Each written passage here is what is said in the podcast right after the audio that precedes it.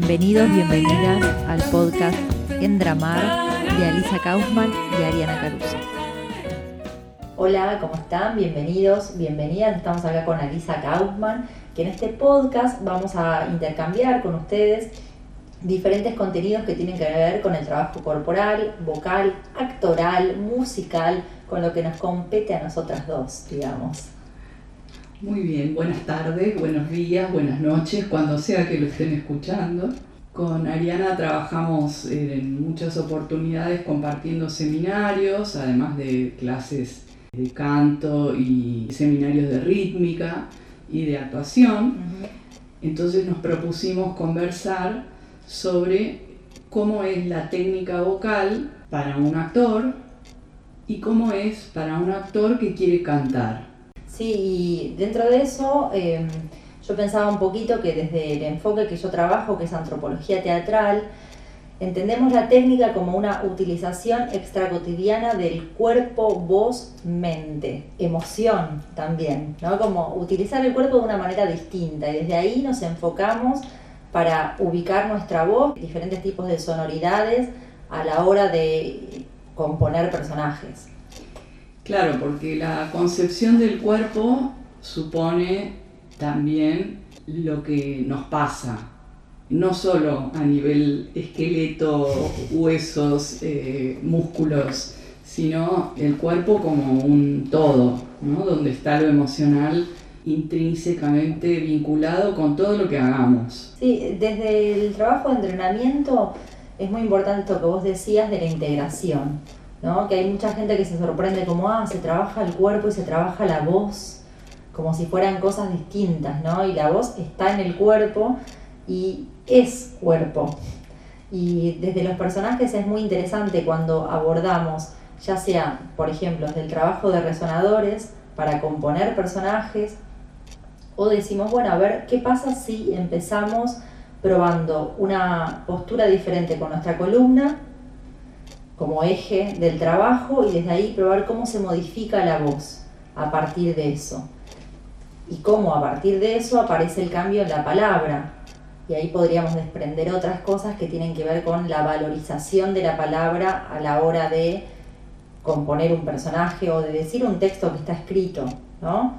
Claro, y en, en cuanto a lo específicamente técnico, por un lado, previamente hacer una toma de conciencia corporal, un trabajo corporal como para posición la columna, los apoyos, los pies, la respiración, que fluya, que esté abierta, que no haya tensiones innecesarias, que estemos bien en eje, bien equilibrados, sacarse un poco el día de encima, acomodarse y encontrar cada uno su propio equilibrio que el cuerpo de la voz necesita. Una vez que esto uno lo pudo acomodar y conectarse con su respiración sin esfuerzo, sin que haya lugares de tensión, ahí empezar a producir distintos tipos de sonidos que pueden ser para la voz hablada,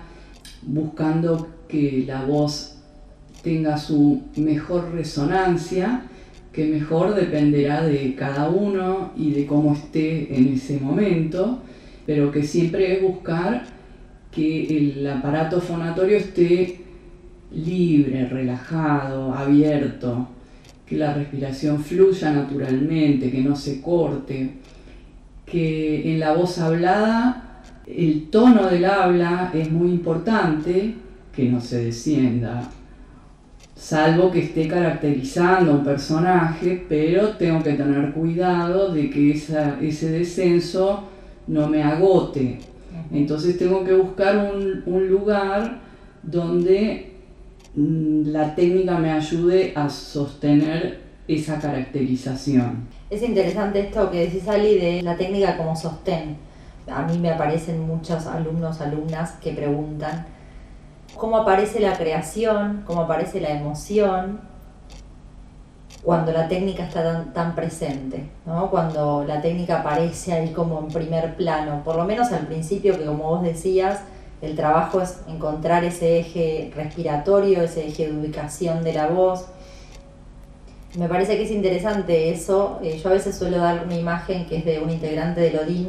En realidad está en un libro de ella, no es de ella, pero está en un libro de ella que es de Roberta Carreri, donde plantea una imagen que es muy bonita, que es muy significativa en cuanto a la técnica. Por ejemplo, salgo ahora acá que estamos nosotras eh, en un lugar precioso donde tenemos un ventanal, miro por el ventanal y veo un montón de hojas eh, otoñales generando una forma, por ejemplo, de un elefante, y digo, ay, qué belleza. Y me acerco, corro las hojas y me doy cuenta que abajo hay una escalera firme, de hierro. Yo a veces doy esa imagen para explicar lo que es la técnica, ¿no? O sea, tenemos ese sostén, ese soporte, que me lo traía esto que vos decías, y después justamente eso es lo que nos da libertad para la creación que en este caso hablando de lo vocal y cuando hablamos de lo corporal es la misma cosa, ¿no? Después eso no se tiene que ver, eso es lo que da libertad para justamente crear. Claro, pensando en el cuerpo mismo es el esqueleto, en todo lo rítmico que es la estructura rítmica que también está, aunque no la veamos, eh, y es lo que organiza el tiempo también. Entonces, la técnica es algo que uno va adquiriendo y que se va incorporando y después no pensamos en ella, está incorporada, pero cuando uno está estudiando mm, tiene que tomar conciencia, inclusive bueno, de, las situaciones donde uno se siente más incómodo, hay que buscar más herramientas para salir de esa incomodidad para transformarla. En general, eh, con el tema de la voz, siempre está incidiendo cómo estoy con el cuerpo, si estoy poniendo tensiones de más, si tengo alguna, eh, alguna situación emocional que me está afectando. Eh, entonces de ahí también muchos trabajos que se pueden hacer para destrabar esas posibles, como se llama en, musicoterapia, se llaman corazas emocionales que vienen de distintas escuelas de psicología, pero que también en, la musicoterapia también se, ven. ¿sí? me, hacía acordar a un libro de Grotowski que se llama Hacia un teatro pobre, que entre muchas cosas que plantea, justamente plantea esto de eh, eliminar los bloqueos. ¿no? O sea, de qué manera se pueden eliminar los bloqueos para la expresión, para trabajar con el impulso, que bueno, son temas que vamos a tratar también en otros podcasts más adelante, para liberar el impulso, para ver de qué manera puedo asociar imágenes para, para cantar, para ser un actor, una actriz que canta, para trabajar con mi cuerpo, o sea, de qué manera después, cuando pasamos, hacemos este saltito de la técnica, eh, que empieza a aparecer otra cosa, ¿no? Sí, y pensaba que es, es bastante importante, más allá de que un actor después no piense que va a cantar, igual es muy bueno recorrer lo que es cantar para un actor porque trabaja su voz de otro modo que después le sirve como herramienta aún para la voz hablada. Por ejemplo, esto que comentábamos antes del tono del habla, de que la voz no esté descendida, o que necesito más resonancia si voy a actuar en un, espacio con mi propio sonido y no hay amplificación técnica, entonces tengo que lograr cómo articular, cómo decir y un tono del habla que se entienda, que me escuchen hasta en la última fila. Entonces todo eso va ayudando también a ganar más resonancia, que la resonancia la tenemos en, la cara, empieza abajo del mentón, ¿sí? la caja de resonancia, por eso es muy importante aflojar el maxilar y aflojar la lengua. La lengua se inserta y nace mucho más abajo de donde está la lengua propiamente dicha. Entonces tener conciencia de dónde empieza la lengua, que es en la base del cuello, en la base de la garganta, ayuda a relajar todo el, cuello y la laringe, la garganta, a bajar la laringe, que es algo que se sube cuando hay tensiones, cuando uno está acelerado, angustiado. La idea de tomar conciencia de esto y poder relajarlo y poder bajarlo ayuda a aflojar esta, toda esta parte del, cuerpo.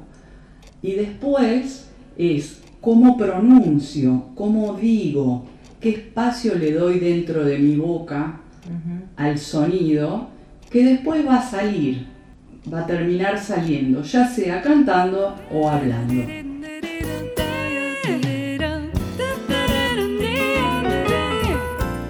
Ahora entendí con todo lo que vi, que empecé aquel primer día y antes de llegar aquí que todos somos uno y damos vueltas a las cosas para decir de otro modo lo que todos, pero